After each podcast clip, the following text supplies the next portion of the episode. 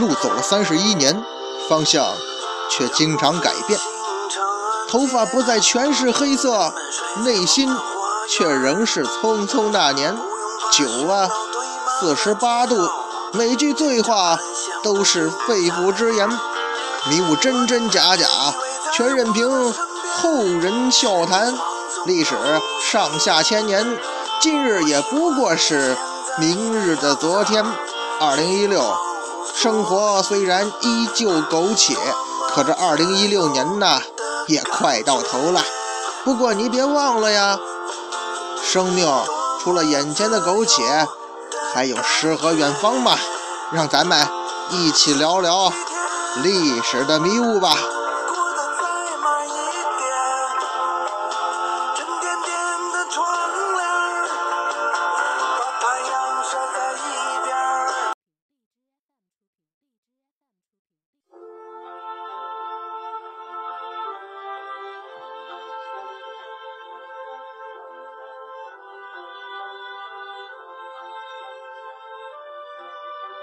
一壶浊酒论古今，笑谈历史风云。哎，各位好，欢迎光临文昌书馆，我是主播君南，漫谈三国人物。今天呢，咱们接着聊诸葛亮。上一回啊，咱们讲到诸葛丞相要南征了，要平南中的叛乱。同时，咱们呢提到一点，其实这个叛军呢。并不是多么难平定的事儿，所以南征这件事儿啊，就是马谡说那话：“这个攻心为上，攻城为下。”您要玩点胡萝卜加大棒。根据这个《襄阳记》的记载呀，建兴三年，亮征南中，肃送之数十里。马谡啊，去送诸葛亮。亮曰：“虽共谋之历年，今可更会良归呀。”这个又长啊，你有什么向我建议的吗？素对曰：“南中视其险远，不服久矣。虽今日破之，明日复返耳。那地方啊，地势险要，不服管。就算今天你打服了他，没准你前脚走，后脚他又在造反。今攻方倾国北伐，以示强贼，必知官事内虚。”期盼易速，若真见一类以除后患，既非仁者之情，且又不可仓卒也。马谡说呀，您这个当务大的计划呀，最终还是要北伐的。所以南征这件事儿啊，您这次南征一定要有一个好的处理结果，要不然回头您北伐的时候，万一南边再出事儿，那就来不及了。两头不能兼顾。接着马谡说呀：“夫用兵之道，攻心为上，攻城为下；心战为上，兵战为下。愿公服其心而已呀。”其实啊，这就所谓这个马谡说的“攻心为上，攻城为下”的原话啊。诸葛亮呢，他也接受了马谡的正确的意见，坚持这个军事镇压和政治攻心相结合的方针。咱说马谡这个人啊，虽然后来失街亭什么的，但是在南征这件事上，他这个说法是不错的。但是这却往往给咱们一种错觉呀，攻心为上，这肯定没错呀。但是各位，真是人心这东西是最难测也最善变的。攻心这种事儿，那是说起来容易，做起来难呐。古往今来，所有的战争。试问谁不想做到不战而屈人之兵啊？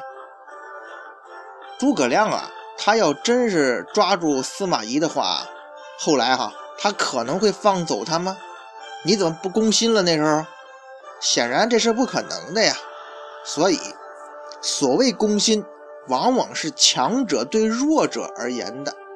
也就是说呀，咱们所说的攻心为上啊，往往是因为他背后。有强大实力做保证，反而是那些实力不足的人呢，才会经常声色俱厉、色厉内荏，借助于杀戮、暴力这些行为来震慑人心。要不咱们现在为什么说汉唐盛世呢？像中国历史上这些盛世啊，一个突出特点就是它包容。为什么包容啊？因为我强大，我足够强大，我足够强大到可以呢攻陷你的心。所以说呀，攻心这种事儿啊，往往是咱们只看表面是不行的，您背后得有强大实力做基础啊。咱们再说说这南中的叛军，南中四郡，哎，实际上啊，叛乱的只有三个郡，也就是岳松郡、臧科郡和益州郡。岳松郡的高定，臧科郡的朱褒，益州郡的大姓雍凯孟获。而第四个郡永昌郡，《三国志·华阳国志》记载啊，张武初郡吴太守知诸郡叛乱，公曹吕凯奉郡城郡王抗保境六年。也就是说呀，这个永昌郡呢，因为有公曹吕凯和郡城王抗这些人，他们是忠于蜀汉的，所以呀，这个郡不但没有叛乱，还一直挺安定。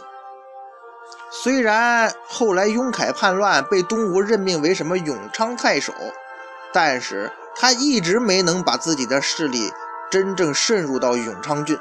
永昌啊，也就是今天这个云南省的保山一带。而叛军就像咱们前面说的，他实际兵力有多少呢？这个史书还真没有记载。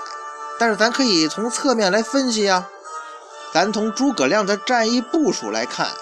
应该是岳松郡那个高定的兵力是最多的，他是叛军主力，也是最强的。像什么雍凯呀、孟获呀这些益州郡的部族部队呀，那就其次了。而臧克郡的朱褒是兵力最弱的。那这么一来，咱就可以分析了，诸葛亮的兵力部署啊，应当这个主力是针对高定的。这说明啊，高定的兵力很强，实力也很强。而高定在连续被诸葛亮击败两次之后呢，他甚至还有残余部队两千余人，这也是史书中唯一对叛军兵力数量的记载，只提到过这么一次。高定两次兵败之后呢，还能集结两千人的叛军部队。因此啊，咱们不妨大胆估计一下，高定军既然两败于两千人，那开战的时候他的兵力起码应该在五千人以上吧。而益州郡部族部队的数量，在孟获带兵增援岳松郡还没有回来的情况下，还能对李辉的余辉部队形成一倍以上的优势，那咱估计呀，他这兵力，你至少也在六千人以上吧。至于那臧科郡的朱褒呢，他只是经过一场战斗就被马忠率领的部队消灭了。咱们可以分析啊，他的兵力应该是比较少的，可能就是千把人，而且战斗力相当差。所以这三路叛军综合起来呀，他们不但是各自为战，而且总兵力也不过就一万多人左右。当然，另外呢，还有一部分这个部族军队并没有参战，因为像这个南中这种复杂的形势啊，有很多少数民族的部族啊，都是相对独立的，他也看形势而动啊。关键是一盘散沙，相互之间没什么统一的指挥。你想啊，有一些小部族在看到带头的雍凯、孟获这些人失败之后，自然也就不会再抵抗了。在中国战争史这本书中啊，曾经分析他得出这么一个结果哈：这场南征之战，蜀军的兵力大概在两到三万人。其实咱们考到考一考虑一下哈，像南中地区啊，云南一带哈，像这种民族、地理和气候特点，决定了。在这个地区用兵啊，双方的兵力不会很多。其实少数民族叛乱的时候，主力部队的人数也是比较少的，多数呢是依靠鼓动啊、胁迫当地这些百姓啊参加，壮大声势。真正铁了心叛乱的人数其实很少。而且咱们从战役规模来看，诸葛亮这场南征，他就是一场平定偏远地区叛乱的，属于。中小型战役，《三国志》只只说了一句话嘛？我想啊，这也是《三国志》的技术非常简略的原因之一吧。一个是这场战役规模小，二来诸葛亮平定叛乱用的时间也短，所以只能是三国这段历史这插曲中的插曲呀。虽然《三国演义》写的很热闹，这么一场战争，在三国历史上那是很不起眼的。不过呢，您别忘了呀，有了诸葛亮的参与，再加上后世的加工，它就成了家喻户晓的历史事件。话说回来，诸葛亮作为一名摄政的相父，他其实啊根本不值得为这么这种小型平叛战争亲自出马。咱们前面也分析了吗？你完全可以派一名大将来搞定这次叛乱吗？实际上啊，跟《三国演义》书中描写的什么那个蜀国精英集体出动平叛不同，真实的历史上，像魏延呐、赵云呐、吴仪啊这些蜀国要员，甚至包括连在南中岳松担任过太守的马谡，就是跟诸葛亮说攻心为上的马谡啊。连马谡这些人啊，他都没有参加这场平定叛乱的战争，也可见啊，这场战斗实在是小的不能再小了。只是因为诸葛亮亲自评判而已。其实根据咱们前面的分析啊，大家伙也该清楚了，这场所谓的南征啊，它更多在于政治意义，哎，军事方面倒是其次的。诸葛亮这个人，咱们前面反复强调，他是一个有理想的人。从一般意义上来说，那诸葛先生的理想那，就是匡扶汉室啊，要为汉朝重整江山，扫除叛逆。可是，这种这个做到这一点，无疑是非常难的啊！相信作为诸葛亮这种政治家来讲，他也很明白这个形势，但是。你如果真的要实现这个理想，你首先第一步要干嘛呀？你既然要匡扶汉室、北伐中原，你得掌握蜀汉的军政大权吧？你得说了算吧？可是咱们前面也分析过啊，诸葛亮是在政这个内政上，他确实一直在掌握；可是，在军事上啊，刘备一直不放权给他，直到刘备去世之后，他慢慢的一家独大了。可是你一家独大，并不意味着这蜀汉就完全掌握在你诸葛亮的手中啊。刘备死后，蜀汉内部的各种势力那是盘根错节、暗流涌动啊。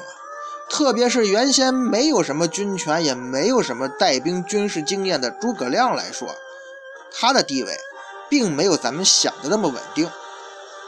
简单来说吧，在乱世当中，有一条有一条原则呀。只有会打仗的人，会不断打胜仗的人，你才能获得各种势力的认可，你才能取得真正震慑人心的权威。这是乱世当中的一条不二法则。举一个离咱们现在比较近的例子吧，像这个长征之前，毛泽东主席在中共在瑞金，他其实已经失势了。可是，在长征之后啊。接踵而来的失败，让大家伙又重新找到他，让他恢复了领导权。实际上那个时候啊，共产国际那边一开始对毛本人是不认可的。可就是在这样一个人的领导之下，中共是一步步走强，取得一个又一个的军事胜利。也是因为这样，毛主席才成为全体中共党员拥护的当之无愧的领袖。最终，共产国际那边也只能接受这个现实。之后啊，在毛的领导下，胜利还在不断延续，直至最后建立了新中国。而随之而来的，毛主席本人的权威也到了顶峰。其实啊，我个人觉得他对国家的控制力甚至不亚于很多封建帝王。这也是一个原则嘛，在那种情况下，你只有不断的取得胜利，打胜仗。所有人才会服你，才会愿意服从你，你才能真正确立自己的权威和地位。诸葛亮面临的情况也是一样。再比如诸葛亮之后的东晋，那位经常北伐的桓温，这个人的权威啊，也是一步一步打出来的。尤其是他率军队灭掉四川一带的成汉之后，他的威望达到了顶峰。他这个成就啊，有点类似于像东吴出兵假如说把蜀汉给平了是一样的。也正因为这种原因啊，权势大增的桓温就看到了篡位的一点希望。毕竟在南北朝那个时候，大臣领兵大臣篡位那是家常便饭了。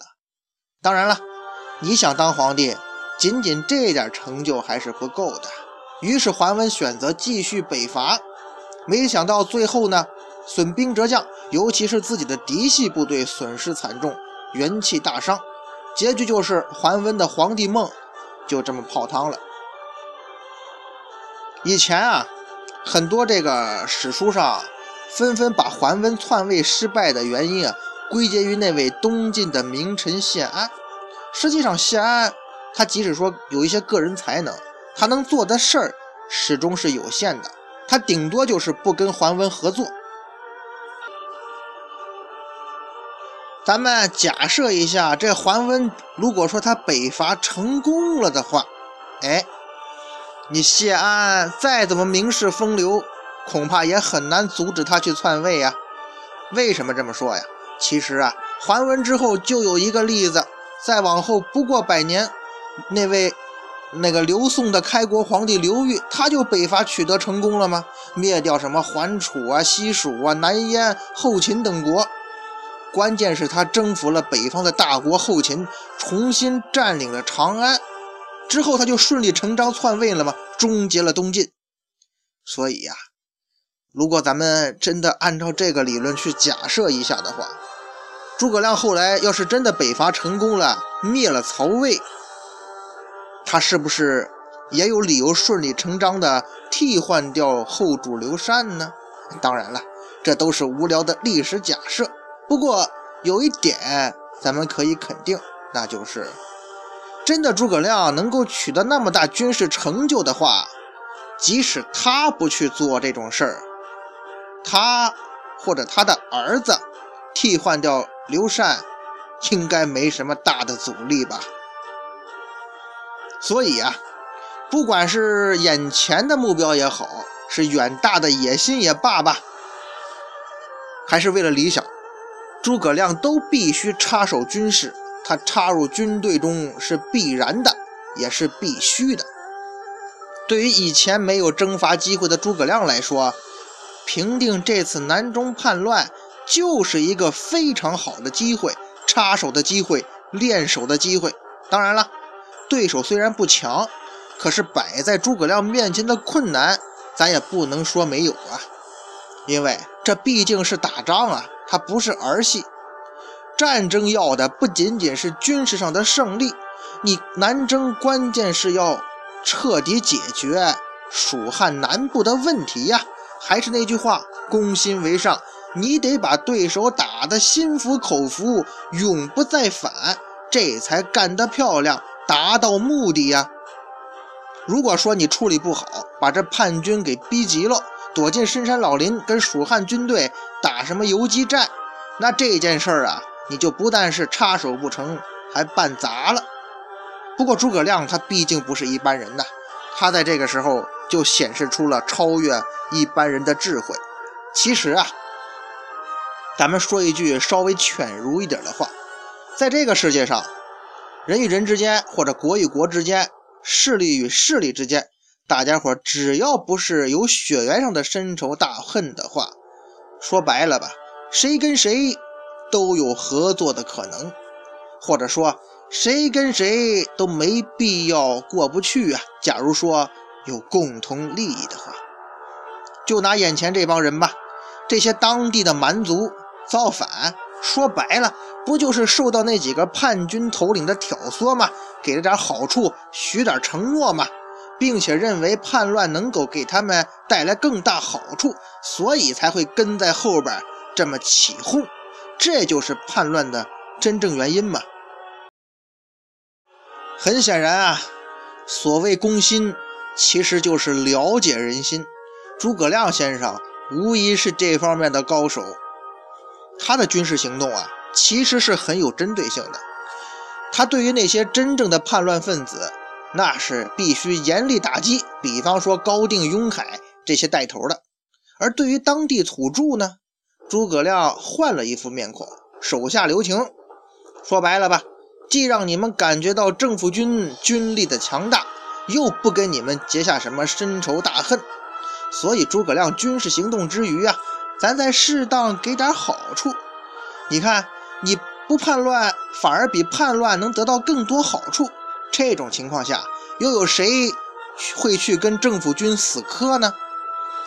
可能啊，正是因为这些手段吧，才催生出了后世所谓“七擒七纵孟获”的故事。另外啊，在这个地区作战，行军有一个特点，就是恶劣的自然环境啊。所谓“蜀道难，难于上青天”。其实啊，大家伙想过没？蜀道难吧，滇道更难。云南一带吗？其实到现在为止啊，像云南、贵州一带的交通状况，仍然是咱们全国比较差的省份之一啊。以前啊，这个上学的时候，曾经去呃贵州、云南一带写生，做成昆线。呃，这个铁路啊，旁边啊，曾经有那个大片的那种烈士陵园。据说呀，就是当年修铁路的时候牺牲在这儿的解放军战士。你想啊，为了修铁路都有那么多解放军战士牺牲，还是咱们建国之后的事儿。那诸葛亮那个年代，你想在这些地方行军的南下的路该多难走啊！而且像《三国演义》中所描写的所谓那种能致人死亡的瘴气，在那个时代，在这个地区。那是普遍存在的。不过呢，从整个结果来看，诸葛亮的行军其实是非常顺利而成功的，基本没受到什么恶劣自然环境的影响。这个《三国志》也说了嘛，春天出兵，秋天呢他就班师回朝了。其实这个过程，咱们要按当时的交通状况来说，你不算打仗，来回也得走几个月吧？咦？而诸葛亮却这么快速的凯旋而归，咱得说干得漂亮，这应当是一件非常了不起的事情。通过这个事情啊，咱们可以看出来啊，诸葛亮这个人，他具有强大的组织能力、策划能力以及执行能力。要这件事儿啊，哎，咱有时候看起来吧，好像是诸葛亮运气挺好的，但是我个人觉得啊。诸葛亮的这个整个军事平叛行动这么顺利，跟他个人的前期准备工作那是分不开的。所谓“工欲善其事，必先利其器”啊。而诸葛亮这可不仅仅是利其器的事了，他整个南征啊，他一定做了充分的计划和准备，要不然不会那么顺利。在叛乱发生到诸葛亮出兵的那一年时间里头，诸葛亮恐怕呀早就开始安排了。怎么安排呀？比方说，派出大量人手去熟悉地形啊，绘制地图啊，勘察制定合适的行军路线呢？这些前期工作肯定要做吧，要不然他不会行军那么顺利啊。关键你还要在当地找一些可靠的向导啊，以备不时之需嘛。当然了，像这种细节，史书中是不会记载的。但是我个人觉得，真实历史上诸葛亮。他一定在这些工作上下过功夫，要不然他不会那么顺利。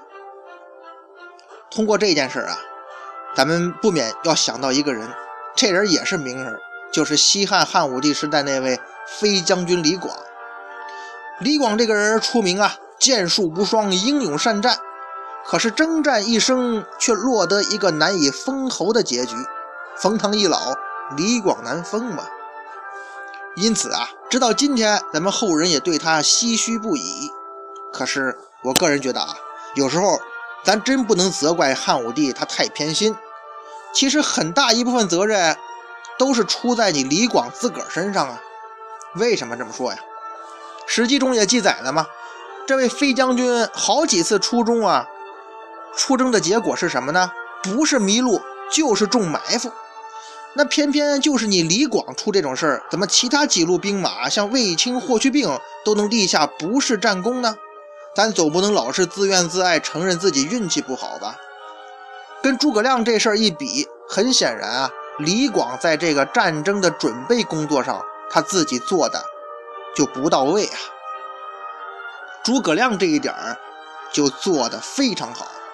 所谓“诸葛一生唯谨慎”，说的就是这个意思啊。